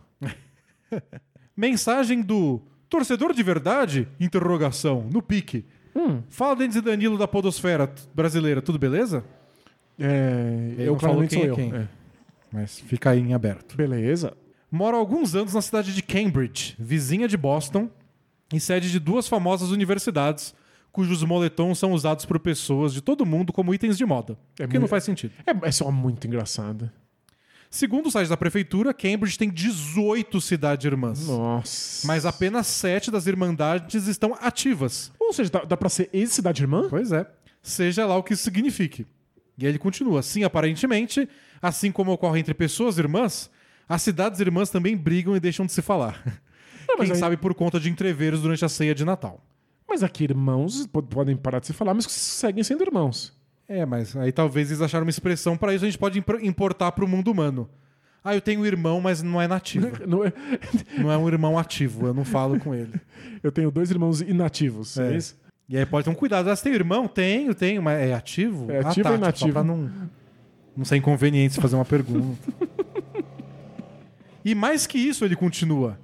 Cambridge é cidade membro da Sister Cities International, organização interne- internacional que gerencia o Sistema Mundial de Cidades Irmãs. Toma essa, ONU. É possível que isso exista. Denis segue aí o site da organização, com muito material para o seu podcast, sistercities.org. Mas minha cidade é sobre outro assunto. Agradeço aí pelo. Isso aqui é legal. Cidade irmã faz sentido em português, porque a palavra cidade é de gênero feminino, então elas são irmãs. Em outras, outras línguas, não tem gênero na Então, palavra. Eu sigo um canal no YouTube americano que fala sobre urbanismo. Aham. E o cara fica falando das cidades, e aí quando ele não quer repetir o nome da cidade, ele fala ela. Xi, não sei das quantas, Xi, não sei das Por algum quantas. motivo, cidade é feminino em inglês? Não sei se é feminino, tipo, gramaticalmente. Mas um cara que fala de urbanismo usa ela. Uau, e é por isso Então, que elas são talvez- sisters. Então talvez não seja tão esquisito assim pra eles. Mas aí eu não saberia dizer, eu só conheço esse cara e confio nele. Bom, linguistas, entre em contato, nos explique o que está acontecendo. Ah, não, eu que não vou pesquisar, tem mais o que fazer. Tem três jogos pra assistir hoje, resumo da, re- da rodada pra, pra amanhã. E um monte de cidade irmã pra descobrir. A gente nem É. sabe quais são as cidades irmãs de Birigui ainda. Tenho que chegar em casa ainda e cair no sofá e falar: não vou fazer isso. Bom, a minha mensagem é sobre outro assunto. Eu e um amigo, ambos obviamente ávidos torcedores do Boston Celtics, né? Eles moram do lado de Boston, compramos ingressos para um eventual jogo 5 da série contra o Nets, que seria aqui no Garden. Nossa, que dó. Como o Celtics abriu 3 a 0 na série, corríamos o risco de morrer com o ingresso na mão, caso ocorresse uma varrida. Morreram. É. Se bem que eu acho que você recebe o dinheiro de volta, né? Acho que é um morrer na mão do tipo, eu não vou ver o jogo. Sim, mas é cl- claro que eles devolvem dinheiro, mas é que talvez você não consiga mais comprar um ingresso pro É, próximo, por exemplo. é. Será que você tem garantia pro próximo? Será que transfere? Até aí tudo bem. Porém, Porém- só estava bem pra mim. Assistindo ao jogo 4 da série com ele, com esse meu amigo pela TV, nos deparamos com a situação em que eu estava torcendo para a nossa vitória e consequente varrida, enquanto ele, de maneira nada sutil, torcia para derrota do Celtics, Porque ele queria ver o jogo. pra É gente óbvio. poder ver o quinto jogo e eventual classificação aqui. Perfeitamente compreensível. Ele não achou. Ele falou: fiquei revoltado. Afinal, que torcedor é esse que quer ver o time que perdeu um jogo de maneira egoísta, a meu ver, apenas para que ele pudesse ver a próxima partida em loco? Gente, mas o jogo é entretenimento. Você só torce pra um time. Você não torce pro time porque você tem valores que o time defende. Nossa, eu acho que. Você torce pro time porque esse time te deixa feliz, te causa entretenimento, correto? Eu acho que todo mundo discorda de você, Daniel. eu. Eu não tô tão distante de enxergar do jeito que você enxerga. Ok. Mas conhecendo o mundo como eu conheço, Aham. uma pessoa de, de mais idade, como disse nosso amigo, eu acho que ninguém enxerga assim. Mas a vitória de um time não é importante porque te faz feliz? Você não torce pra esse time porque esse time te, dá- te traz entretenimento? Sim, e aí se perde, você fica arrasado, senão você não é um torcedor de verdade. Você não pode, você não pode torcer pro time perder, Dani, você só não pode. Não, mas não, não, não perder a série, perder um jogo pra ele poder assistir o jogo pessoalmente. Olha, eu não discordo de você. Eu acho que estaria na nessa situação, eu acho que eu torceria pra perder também. Mas conhecendo torcida como eu conheço, Precisa ficar indignado, né? É porque um time não é um conjunto de valores. Você não se trai porque você quer assistir esse jogo pe- pessoalmente. torcedor trata como isso. Como valores? Como se fosse uma religião? É certo torcer pra esse time e é errado pro outro. A ponto de quando chegar na parte mais fanática de torcida, é tipo, só tem gente assim no outro time, é tudo babaca. Mas é uma bobagem, a gente sabe que é uma bobagem. A gente sabe. Ah, não. Mas- Será que as pessoas não sabem secretamente que é uma bobagem? Aí eu, fico- eu torço pra que sim. Não tem esse efeito de que quando você tenta se convencer de que aquilo é a única verdade possível, mas você sabe que não é, você fica ainda mais agressivo? Não é por isso que tem tantos Ah, torcedores super dúvidas. agressivos? Eu tô pensando em torcedor de futebol enquanto eu converso isso, eu tenho minhas dúvidas. Você acha que Mas acreditam mesmo? né? eu espero que sim. Bom. Bom, ele continua aqui com. Fiquei revoltado, afinal que o torcedor é esse torce pro time perder, de maneira egoísta. O ponto dele pode ser resumido em torço para o time, não para a vitória do time. Eu quero ver os jogadores, quero participar do jogo de alguma forma. Claro, faz sentido. Ganhar ou perder é irrelevante, tipo, eu quero ver o jogo. Perfeito. E para isso, hoje, eu preciso que ele perca. É, é legal ver o time vencer, mas quando você torce muito pra um time, é legal ver perder também. Até vejo algum sentido na argumentação. Aham. Ainda mais em uma cidade que não abandonou o Boston Red Sox durante os 86 anos de fila Perfeito. por uma World Series. Mas daí a torcer contra vai uma longa distância. Ou não? Estou sendo injusto com ele? No tribunal da internet, aqui representado por nós dois, Danilo, segundo ele. Não, é, bom, você acabou de me dizer que a internet discordaria inteiramente da gente. Ah, mas ele deu essa- esse título pra gente. Então já era, somos tribunal da internet. Quem está 100% correto, fauno sem salto, nunca errou. E quem está 100% errado, cancelado, merece ter a carteirinha de torcedor suspensa. Vida longa ou bola presa. Eu acho que vocês dois são estilos diferentes de torcedores, os dois são torcedores, tá tudo bem. Podem dar as mãos e dar um abraço. É, tem, tem sido minha grande birra com torcida nos últimos muitos anos a quantidade de regra que você tem pra torcer. Pois é, tem vários tipos de torcedor. A gente tem muita essa treta na- em quem assiste NBA, que é não pode torcer pra um jogador, tem que torcer pra um time. Se o jogador muda de time, você tem que ficar com o seu time original. Por quê? Tem gente que prefere jogador, que você tem que ter mais vínculo com o jogador. Não pode torcer pra mais de um time. É. Não pode torcer pra um time que acabou de ser campeão. Porque senão é modinha. É, É, muito chato. Muito chato. Torcer é um troço que te dá prazer. Não tem regra, não. Tem vários jeitos de torcer. Não, eu, eu, por algum motivo, quando eu era um pirralhinho, eu adorava a cor verde. Eu queria tudo verde. Eu queria roupa verde, eu queria brinquedo verde. Mas você é corintiano e não pode. Você ia, tipo. Sua vai na sorveteria, que, que colherzinha você quer? Eu quero verde? Claro que quero verde. De onde veio isso, será? Não sei, é desde pequeno. E acho que depois virou mania, sabe? Mas eu lembro que a escova de dentes verde era sua. É, porque eu lembro de uma vez não era verde a minha, eu peguei errado, eu ficava escovando com a escova que não era minha. porque tava no automático. E, e já aconteceu, tipo, eu pego meu celular aqui no ao vivo pra fazer a pós da KTO e o pessoal, "Ô, sua capinha do celular é verde? Eu achei que você era corintiano, kkk. E imagina, tipo, já ouvi isso a vida inteira, a gente enchendo o saco, mas nossa, tem muita coisa verde. Os caras absurdo. tem nada a ver, é um time de futebol, não é nem o meu. Deixa o outro. Fala, você tá dando moral pro outro time, assim. Você não me contou uma história de que algum time teve que trocar todas as janelas porque a luz que entrava era da, da, da É, cor errada? Acho que foi no Corinthians mesmo, né? Que ficava verde, com a, com- com a janela escura, sei lá. Esverdeava. O Jô do Corinthians foi quase linchado porque usou uma chuteira que na TV parecia verde.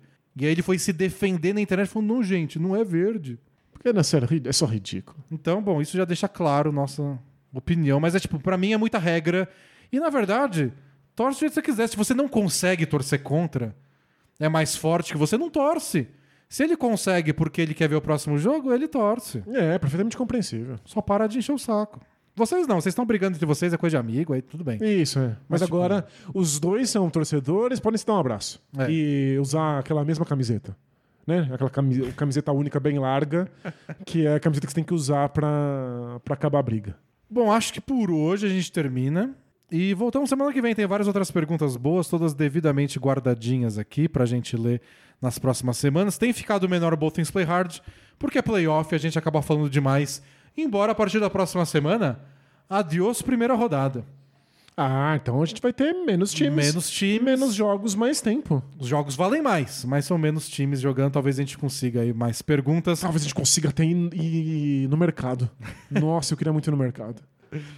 Mas é isso, gente. Por isso, por hoje a gente fica por aqui. Vamos acompanhar as rodadas e sigam a gente lá no YouTube pra ver o resumo todo dia na hora do almoço. Isso, e aí se você apertar o sininho, o incrível sininho mágico, talvez você seja notificado assim que o vídeo for ao Se ar. der na telha do YouTube. Isso, então a gente se vê lá nos resumos da rodada, ou na quinta-feira, na gravação ao vivo do nosso podcast, ou na sexta no Spotify, no seu de podcast favorito.